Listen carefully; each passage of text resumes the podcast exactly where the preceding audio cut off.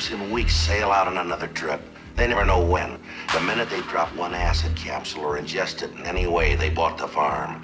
They've lost any chance to depend on and even restore that most precious of all inner senses, judgment. And to my way of thinking, without judgment, you might as well be dead. Your brain is, so why not the rest of you? We were talking about marijuana. We still are. Marijuana is the flame, heroin is the fuse, LSD is the bomb.